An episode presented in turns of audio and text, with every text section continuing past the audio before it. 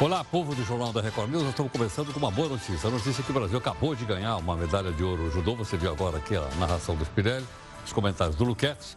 E o Brasil com mais uma medalha de ouro, né, que coloca, portanto, o Brasil numa boa situação ainda nos Jogos Pan-Americanos. Daqui a pouquinho a gente vai mostrar o quadro de medalhas, né, para a gente poder acompanhar com mais detalhes, ok?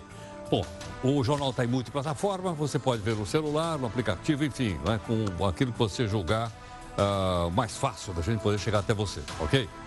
Bom, o salário mínimo tem que ser mínimo para não agravar as contas públicas. De quem é essa frase? Essa frase é do Faísca, que é o anti-herói aqui do Jornal da Record News. Ele tem um amigo que é um deputado chamado Gato Leão. E eles querem aumentar o salário mínimo em apenas 42 reais. Então iria de 998 para 1.040 mais ou menos. E diz assim a bancada lá.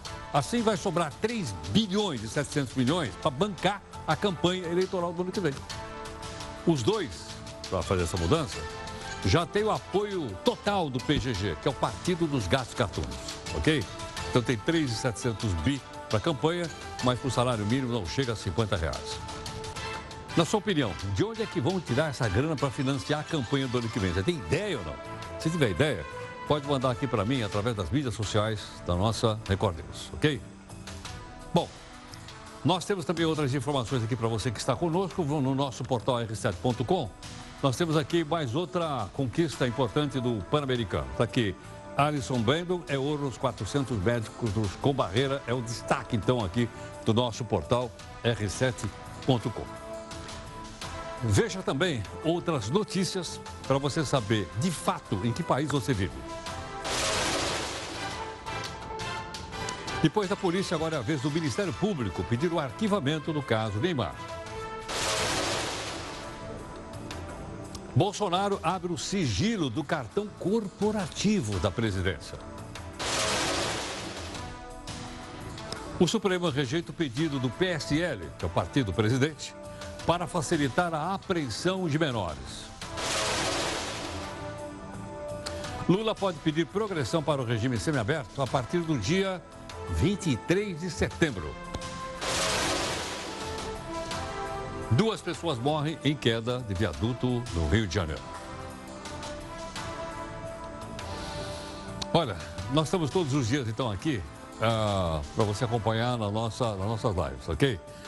Uh, cinco da tarde, o portal R7, nós estamos aí no estúdio junto com o Felipe e a Júlia para comentar as notícias mais importantes que são levadas ao ar agora à noite, ok ou não? Você manda a mensagem aqui para a gente usando a hashtag JRNews, que é mais fácil para a gente poder se entender, ok? E nós temos então aqui um desafio do jornal, que é do Peter Drucker. E ele diz assim, o mais importante na comunicação é ouvir o que não foi dito. Vou repetir. O Peter Drucker diz assim, o mais importante na comunicação é ouvir aquilo que não foi dito. Você concorda ou discorda dele? Um grupo de deputados tirou do pacote do ministro Moura a possibilidade de um delegado de polícia fazer um acordo com alguém que confessa um crime. Tem um nome estranho, não é? que a gente já explicou aqui para você uh, recentemente, mas uh, essa é, maior, é mais fácil. Você concorda com isso ou não? Mande então aqui sua mensagem para a gente, pode ser aqui nas redes sociais ou pode ser então no nosso Zap Zap, que está aí, ó, é 11 São Paulo, 942 128 782. Parte de um viaduto no bairro de Coelho Neto, que é na zona norte do Rio, caiu em cima de um caminhão. Foi agora no finalzinho da tarde. A cabine do caminhão foi atingida, ficou completamente destruída. Dá uma olhada aí, ó. Esse é o helicóptero da Record lá no Rio de Janeiro. Duas pessoas morreram. A queda do viaduto é próximo à Avenida Brasil. Parou tudo lá é, e também chegou a fechar a Avenida Martin Luther King, também na mesma região. Depois de 168 dias tramitando na Câmara, e você ouviu aqui um passo a passo, várias pessoas, fizemos um debate sobre Previdência, um cara falava uma coisa, outro outra, vários debates para você formar a sua própria opinião. A reforma foi votada na Câmara, como você viu aqui ontem, agora chegou no Senado. Presidente do Senado é o Davi Alcolumbre. Ele disse que não há correria para aprovar a proposta. Ele estima que as discussões da reforma agora no Senado vai ter duas, eh, dois turnos também, deve demorar de 45 a 60 dias. Pelo menos é o que manda lá o regimento, ok ou não? Bom, na, quando estava na Câmara, a gente explicou para você um passo a passo, para a gente entender como é, que, como é que andou na Câmara. Agora, vamos ver um passo a passo aqui no Senado, para ver se fica calmo, claro também. Então vamos lá. Uh, passo a passo. Olha aqui, o passo que você acompanhou aqui ontem foi aprovada na Câmara, é isso não? Bom, agora vai para o Senado. Quando chega no Senado, vai para a Comissão de Constituição e Justiça Senado. Essa é a primeira etapa, ok? Se passar aqui na CCJ, aí então vai para o, vai direto para o plenário, primeira votação, ok? São duas. Então, primeiro turno Senado. Se passar no primeiro turno, ele vai para o segundo turno. Tá certo? Bom, aqui tem duas coisas. Se ele for aprovado no segundo turno, ok? Se for aprovado, ele é considerado então já lei. Se porventura não for aprovado, aí ele volta para a Câmara dos Deputados. Ok? Se não for aprovado no, no primeiro e no segundo turno. Se for aprovado, não tem problema. Vai para a promulgação. A promulgação, aqui detalhe, como é uma PEC, que nós já explicamos aqui com as pessoas para você, que é um projeto de emenda constitucional, não é o presidente que sanciona, é o próprio Congresso, que chama promulgação. Aí está promulgado, está valendo como lei. Está certo? Então, esse, essas são as etapas. Nós estamos nessa aqui, ó. Na medida que for, então, avançando, aí, então, a gente vai mostrando isso aqui e nós vamos uh, procurando entender passo a passo. Bom, depois de aprovada na Câmara, a proposta que trata da reforma vai agora para o Senado, você acabou de ver agora. Hoje, foi dia das apresentações. E quem puxou os discursos do presidente do Senado foi o próprio presidente, que é o Davi Alcolumbre. Eu me comprometi ontem com todos os líderes, é, sabendo que essa matéria seria votada ontem, que estaria aqui hoje, de construir na próxima semana um calendário. Um calendário que não é do presidente do Senado, não é do relator da matéria, não é da presidente da CCJ e não é de nenhum senador de nenhum partido. É um calendário da casa que a gente possa construir com todos os partidos, com todos os 81 senadores, um calendário razoável, um calendário palpável, que possa cumprir o regimento, cumprir o que está estabelecido na Constituição, porque eu não vou transigir em cumprir o meu papel e cumprir as regras, eu vou cumprir as regras. Bom, então acabei de mostrar para você ali no quadrinho. Antes de chegar no plenário, a reforma vai passar pela CCJ, que quer dizer Comissão de Constituição e Justiça. O presidente, ou perdão, a presidente da CCJ é a senadora Simone Tebet, que você ouve agora. Esse contraponto que hoje existe entre aqueles que defendem, aqui, que, que, que são ditos como defensores da reforma, apenas porque pensam em números, versus aqueles que são contra, porque pensam nas pessoas mais carentes, trabalhadores eh, e na sociedade brasileira, que esse discurso não seja um discurso que, que reine neste plenário. Até porque nós não estamos falando de um ou outro, mas de um e outro. Não é possível tratar de gente gente sem números. Os números é que permitirão que nós possamos garantir os direitos mais básicos do cidadão brasileiro. Bom, a CCJ indicou então o senador Tasso Gereissati, que é do PSDB, para relator da proposta na comissão.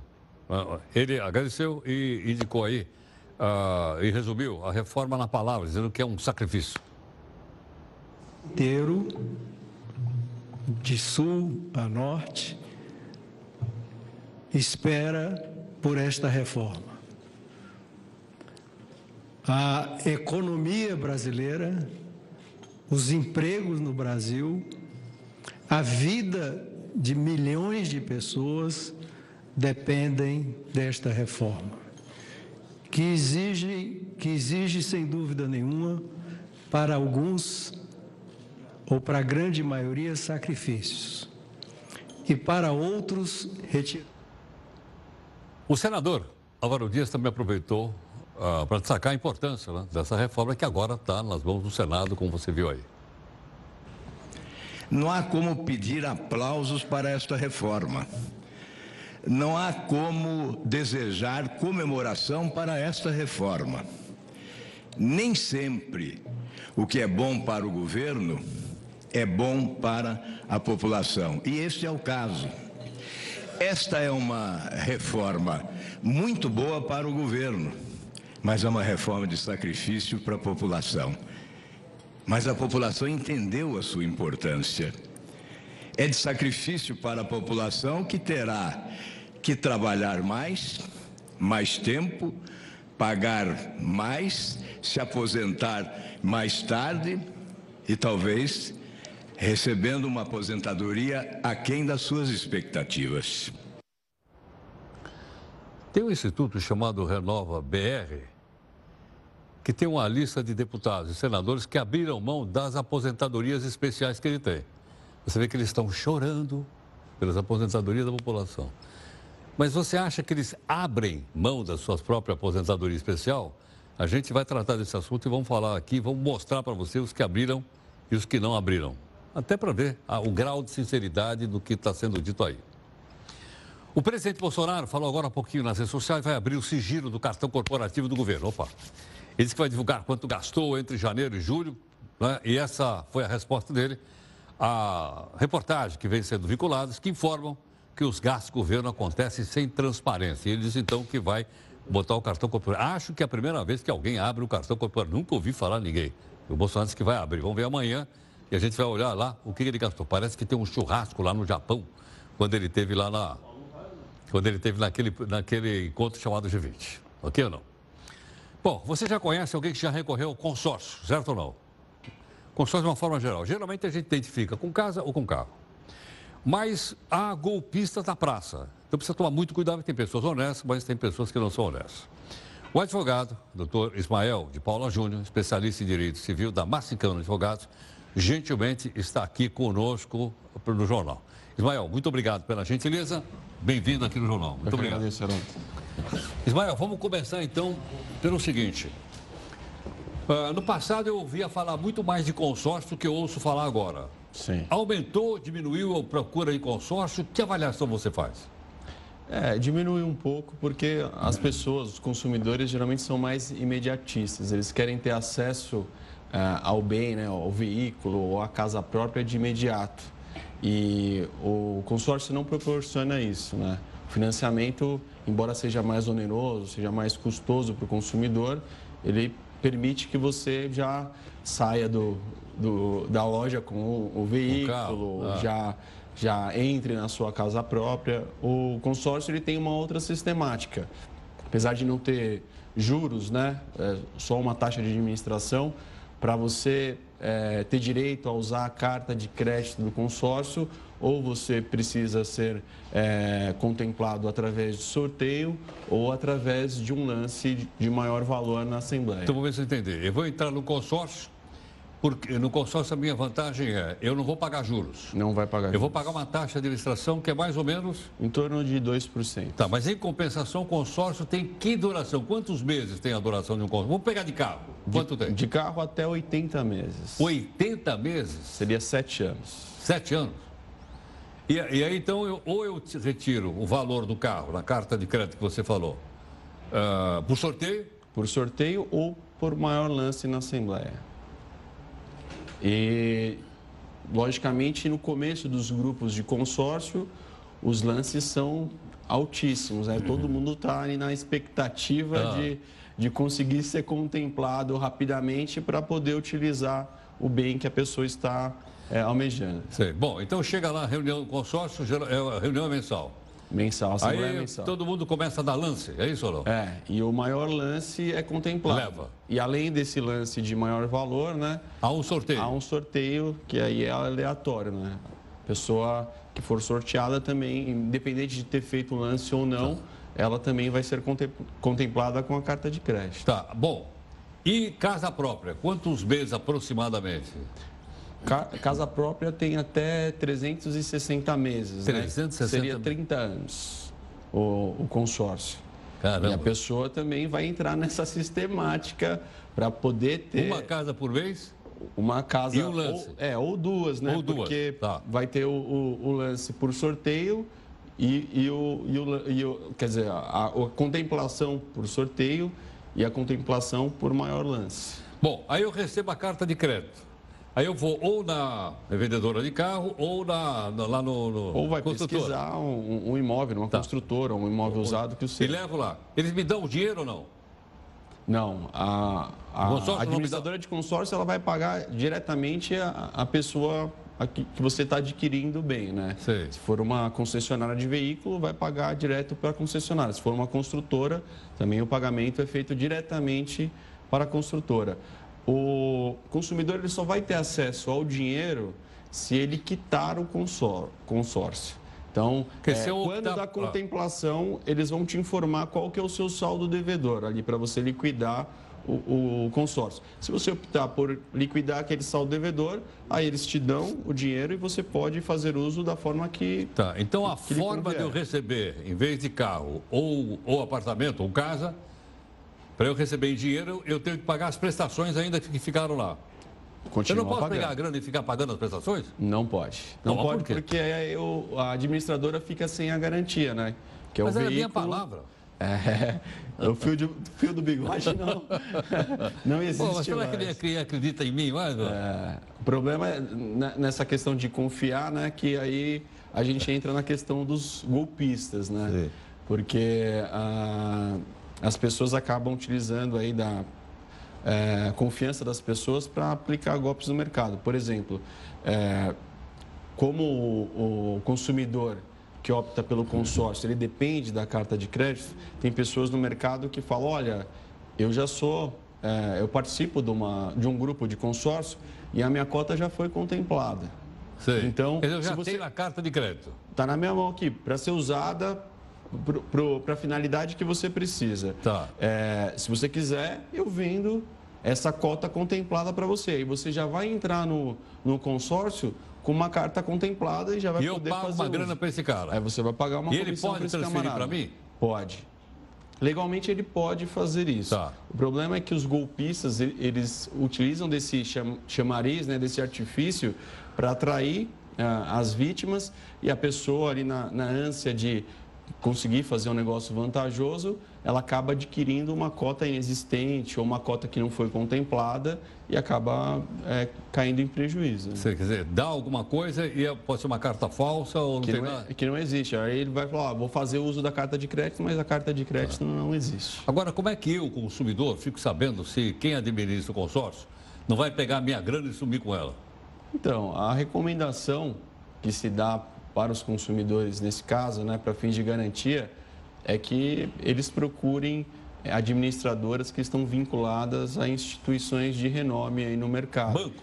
Bancos, por exemplo, que isso vai transmitir uma garantia maior para a operação. Tá, ah, mas eu posso entrar, por exemplo, no lugar, vou entrar no consórcio. Onde é que eu verifico para ver se eles são idôneos ou não? Banco Central? Banco Central. Então, se você não conhece a administradora de consórcio, você não está vinculado a um banco conhecido, você pode acessar o site do Banco Central do Brasil e lá vai estar a relação de todas as administradoras que estão habilitadas a atuar no mercado de consórcio. Sim. Agora, para eu saber aquelas que estão boas ou não, eu entro onde? No reclameaqui.com? Ah, geralmente, reclame aqui, fazer pesquisas na internet, Procon, Procon órgãos aí que, de proteção ao crédito. Né? Eles vão fornecer informações, vão servir de balizamento aí para saber se a administradora é idônea ou não.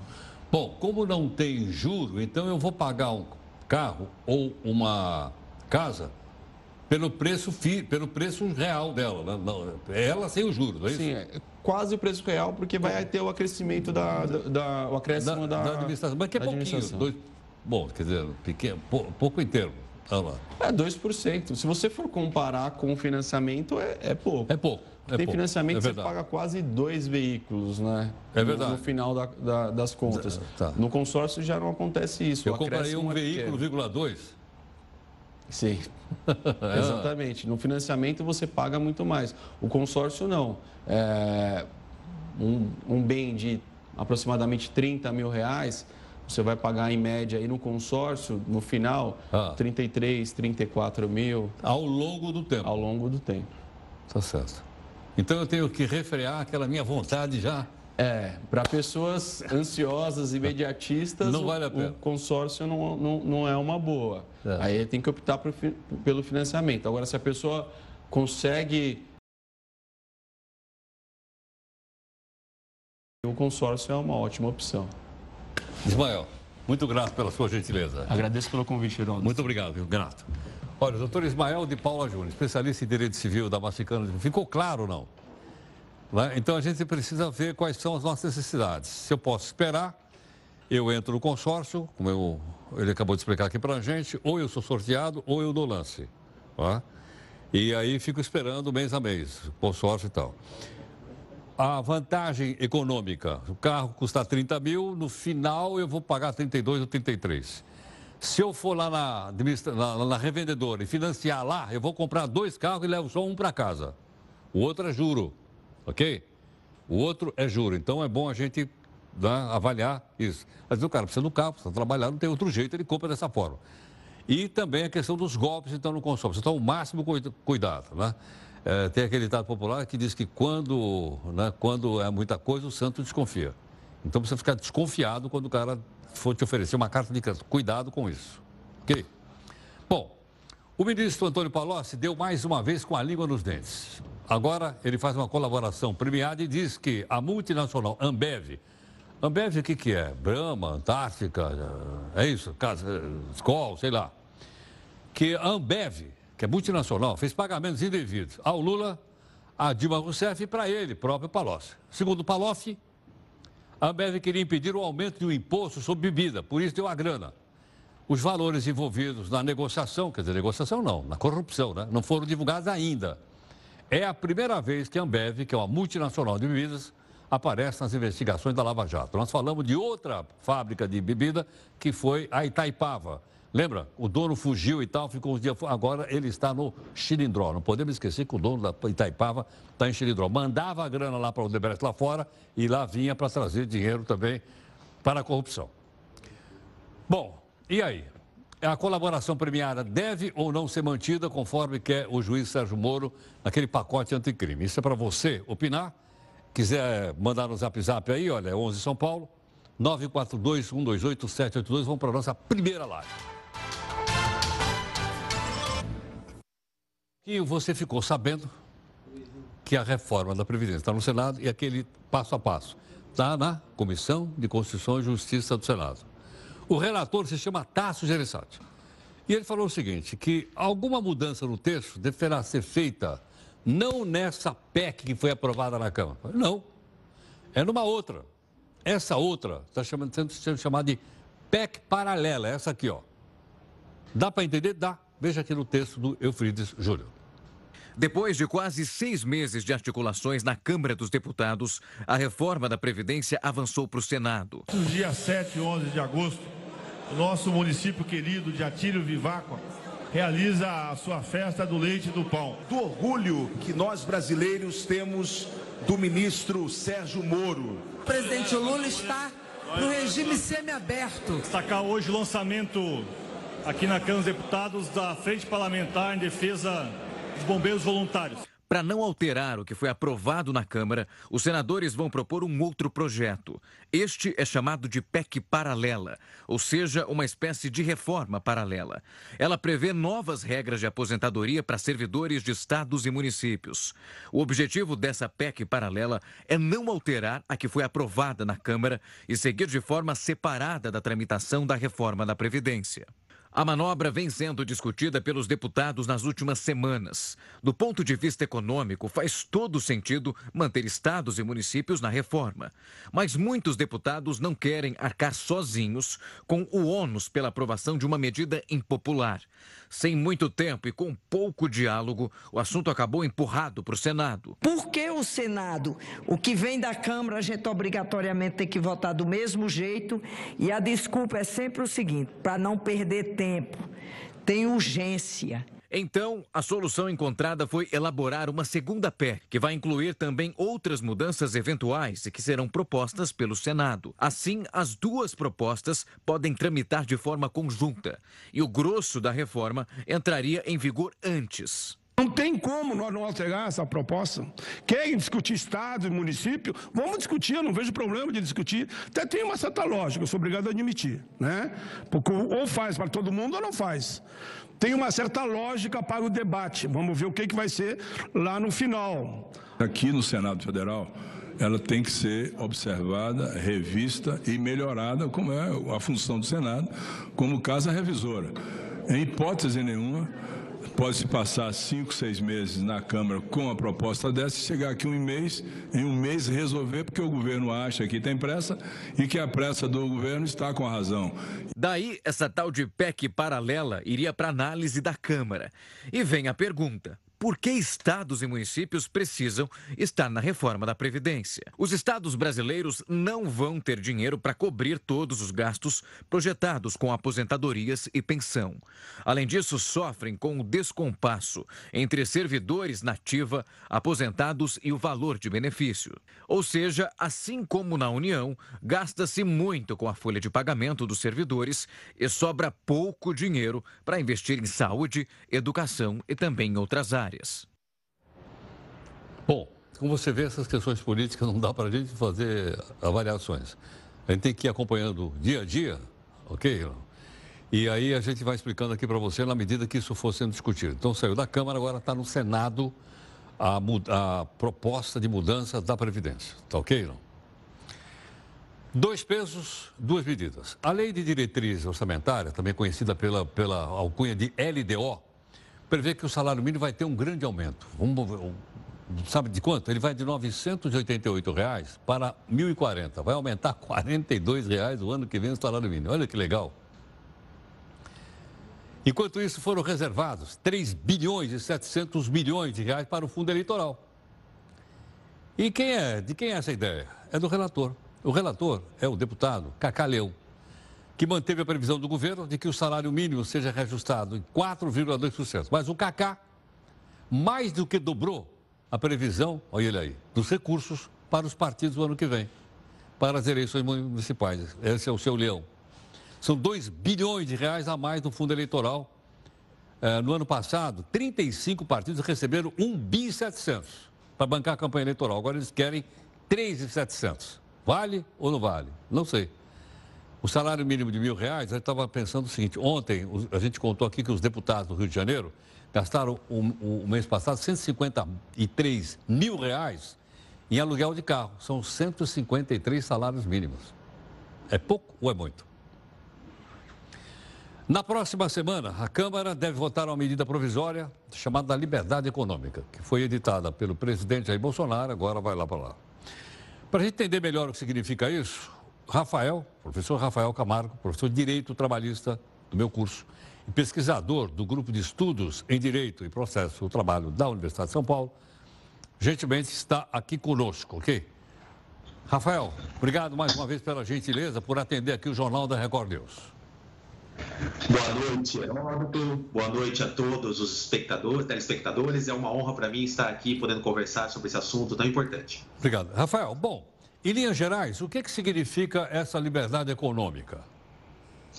Muito bem, Heródoto. A, a ideia inicial da, da MP da Liberdade Econômica era facilitar o exercício da atividade empresarial para os micro e pequenos empresários. No entanto, após ela passar, sofreu diversas emendas aí no Senado e tudo mais, e começou a interferir, a alterar também a legislação trabalhista. Né? Entre outros pontos, a MP, ah, uma das emendas, né, prevê que trabalhadores que ganhem acima de 30 uh, salários, né, que eles sejam excluídos da legislação trabalhista, eles passem a ser regidos pela uh, legislação civil, pelo direito civil.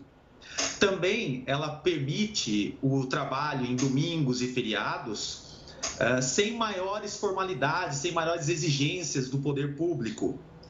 Ainda a MP, com as emendas que foram introduzidas, uh, prevê, por exemplo, a, a, a possibilidade do registro de ponto do empregado por exceção.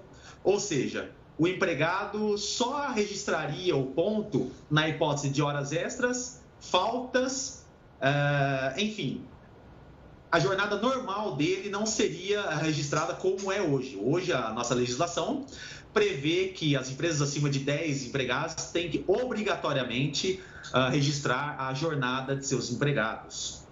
Enfim, é, é uma MP que vem facilitar, tenta uh, impulsionar, fomentar, uh, incentivar as micro e pequenas empresas para que elas possam, uh, para que, na verdade, toda a conjuntura econômica do Brasil uh, seja aí, uh, tenha uma, um, um alavanque, né? tenha um, um, um, prospecto melhor. Agora, Rafael, isso quer dizer que então, para eu abrir uma micro ou pequena empresa, eu vou precisar de menos papelada do que hoje? Exatamente, exato. Uh, inclusive, a MP ela prevê que as atividades de baixo risco sequer precisarão de alvará aí dos poderes públicos.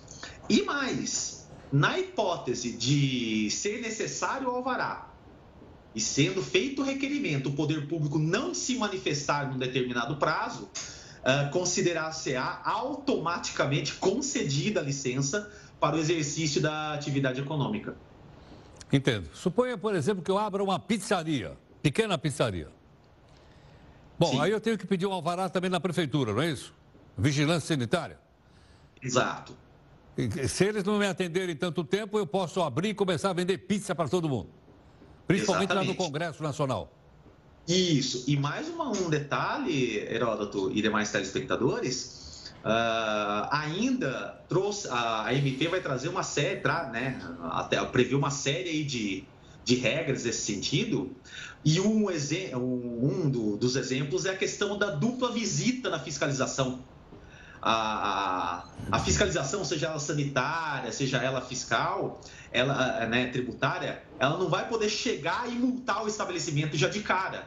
Ela tem que chegar, verificada e constatada a irregularidade, deverá dar prazo razoável para que o empresário, o pequeno empresário, possa aí estar eh, regularizando a situação e só então, numa segunda visita, é que seria aí permitida a aplicação de eventual multa, de eventual penalidade. Bom, voltando à minha pizzaria, eu sei que nas grandes cidades, pessoal, no domingo à noite ninguém cozinha, todo mundo Come pizza à noite. E aí, meus Exato. funcionários vão poder trabalhar no domingo à noite? Muito bem observado, Heródoto. Uh, pelo texto da MP que vai entrar em vigor, sim. Hoje, nós temos uma série de restrições para os trabalhos em domingos e só nas atividades aí uh, essenciais, né? E desde que autorizados em acordo com convenções coletivas. Mas pelo texto da MP, desde que seja concedida folga compensatória e desde que seja assegurado ao empregado um domingo por mês de descanso, uh, vai poder aí, o empresário vai poder estar tá escalando seus colaboradores para trabalhar aos domingos sem maiores autorizações aí dos órgãos uh, do poder público. Sim, logicamente, se eles trabalharem após as 10 da noite, eles vão ganhar mais 20%, é isso? Exato, adicional noturno continua mantido. Uma questão bem polêmica, Heródoto, é a questão da CIPA. Né?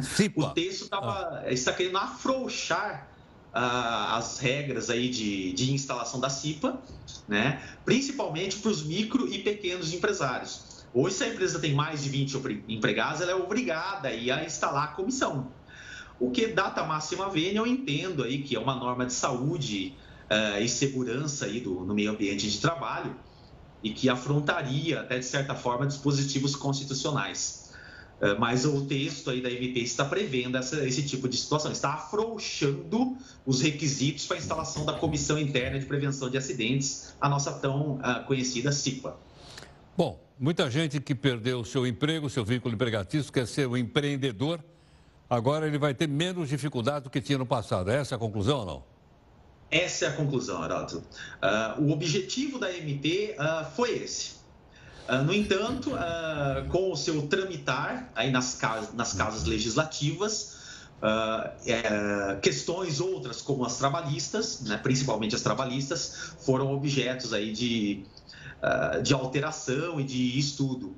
Mas, de fato, a pessoa que entrar aí na lista de desemprego e ela desejar se tornar uma empreendedora, uma microempreendedora individual, ou até mesmo uma microempresa, empresa, né?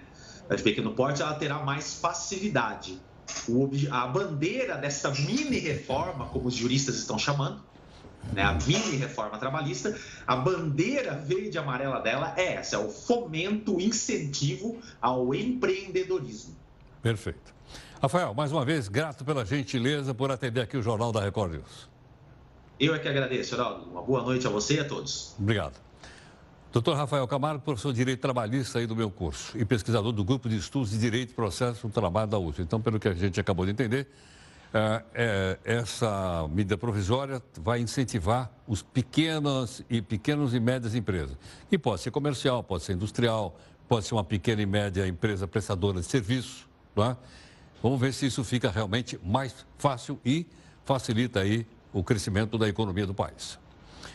Bom, o Supremo, agora à tarde, ele rejeitou um pedido do partido chamado PSL, que queria facilitar a apreensão de menores para investigar possíveis crimes, mesmo que não tenha indício. De maneira unânime, unânime, os ministros entenderam o seguinte, que a Constituição garante direitos fundamentais da criança, entre eles a liberdade.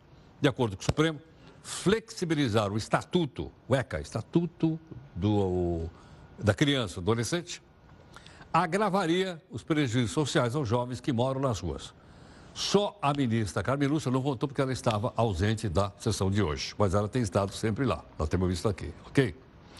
Bom, nós temos então um comentário para você fazer em relação à chamada uh, colaboração premiada, né, aquela que está dentro do pacote do Moro, o pessoal está tá, tá opinando. Essa é a nossa segunda live e está aí também o nosso zap zap para você mandar o seu comentário aqui para gente. Todos são respeitados. É isso aí. Um pouquinho antes do jornal entrar aqui no ar, você ouviu que o nosso companheiro Spinelli uh, narrando mais uma partida, de, mais uma, uma, competição, uma luta de judô, no qual o Brasil ganhou mais uma medalha nos Jogos Pan-Americanos, ok? Então, né, mais uma medalhinha lá. Como é que está a situação lá? Vamos dar uma olhada então aqui no nosso quadro, que está atualizado. Olha lá, o Brasil melhorou a sua posição, se afastou mais do México. O Brasil está com 34 medalhas de ouro, o México está com 27 medalhas de ouro.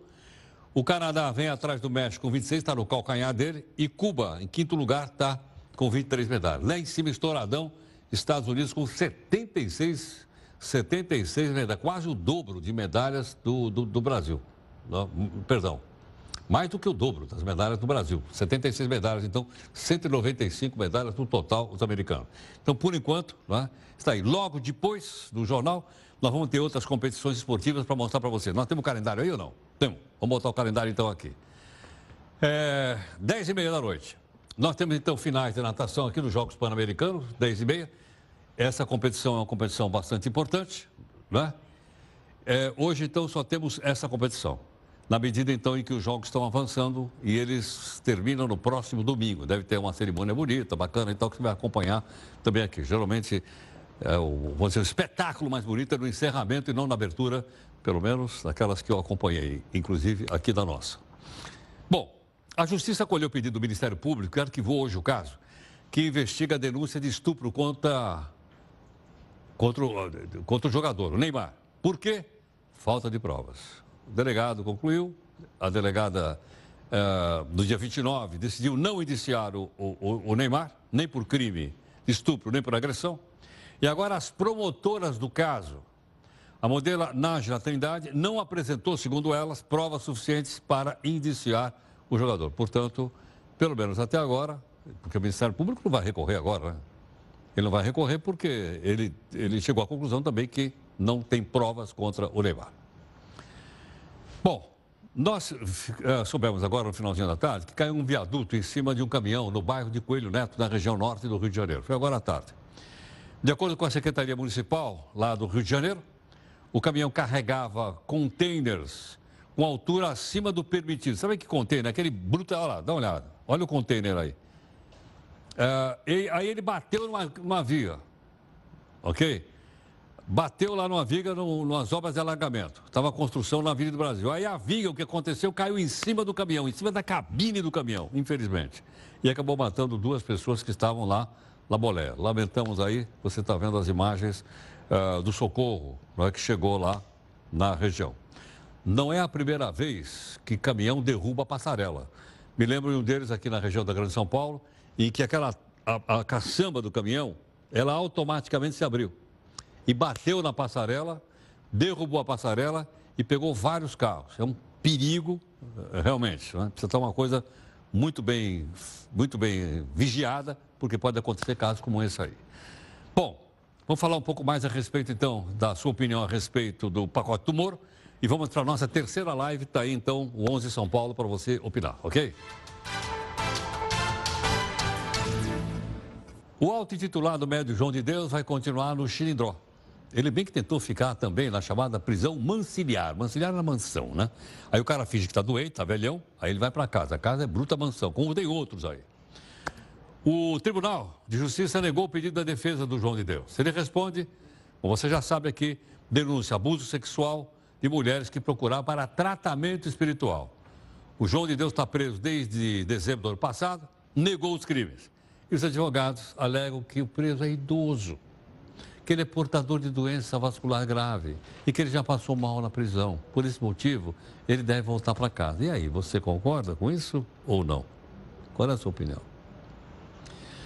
Olha, se engana quem acredita que viajar de trem não só é coisa do passado, como é aquele negócio de ficar pendurado no trem, que os trens chegam aqui pé cheio de gente.